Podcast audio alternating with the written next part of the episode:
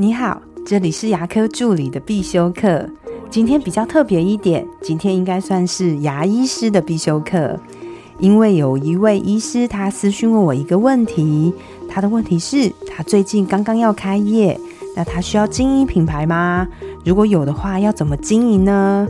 所以今天我就小小的分享一下我对品牌的看法。首先，我们要先思考一个问题：品牌是什么？第二个。为什么需要品牌？我觉得呢，品牌它是一种印象，它是一种感觉，它也是一种价值的传递。当我们听到某个品牌时候，心里就会对它有一种感觉。我举个例子，如果有两位朋友都要请你吃牛排，一位请你吃王品，另外一位请你吃孙东宝，请问这时候你有什么感觉呢？嗯，你应该会想，孙东宝的话就不用了，这种东西我自己吃就好了，好吗？那请你吃王品那位朋友，你一定会想，他一定是把我当做很重要的人，这种有被款待的感觉。第二个，为什么需要品牌呢？我自己的答案是，品牌呢，其实是要给消费者一个选择你的理由。我们一样以餐厅为例。如果是我们要纪念像很重要的结婚纪念日，要感谢我们的恩师，我想我们大部分的人应该都会选择王品。那如果今天我们的状况是要帮小朋友庆生，大家热热闹闹吃饭，要吃得饱饱的，还有人帮我们合照一张全家福的话，那我就会选择西提。如果今天呢只是两个人想比较安静的用餐，我会选择陶板屋。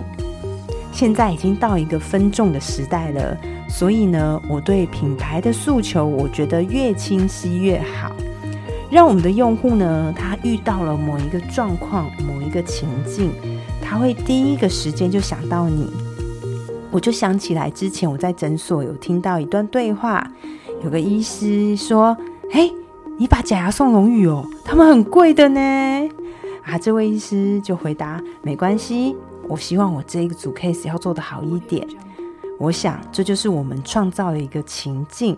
当医师想要好一点的时候呢，会想到我龙宇。接下来我要讲深一点点，就是要了解这个品牌的底层逻辑。我们不能只单单看我们所提供的商品或是服务，而是我们要看我们的品牌能不能引起我们用户的底层共鸣。就像星巴克，他们卖的不是咖啡，他们卖的是工作与家庭的第三个空间；而在日本爆红的鸟屋书店，他卖的也不是书籍，而是书中所呈现的生活形态。他们认为每个生活形态都应该是很缤纷的，而书只是其中的一部分而已。不仅如此哦。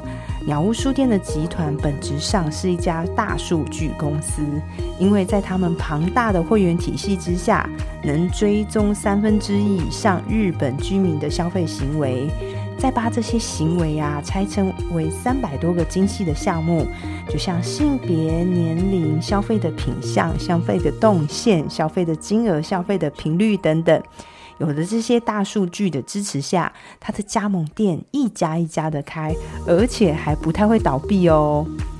那我再说回来，王品早期呢，王品会强调一头牛只做六克，可是到现在，他要强调的是只款待你心中最重要的人。所以品牌最重要的，并不是讨论你本身的商品或是服务。而是你带给你的消费者怎样的体验，引起了怎样的共鸣？最后讲到这边，我想你可以想想看，那你自己呢？如果我要说你不只是因为牙医师，那你会是什么？如果你的诊所不只是一间牙医诊所，那你会是什么？这个问题其实我自己也想很久诶。嗯，我最近呢，我想到的答案跟大家分享一下。我想，我们龙语牙体技术所不应该只是一间牙体技术所，而是呢，让你给患者真假难分的承诺。我觉得这是一个非常有趣的思考题，当然也是一个品牌最深层的部分。听到这边，我希望大家在睡觉前也可以想想看哦。如果我们的牙科不只是牙科，那它还会是什么？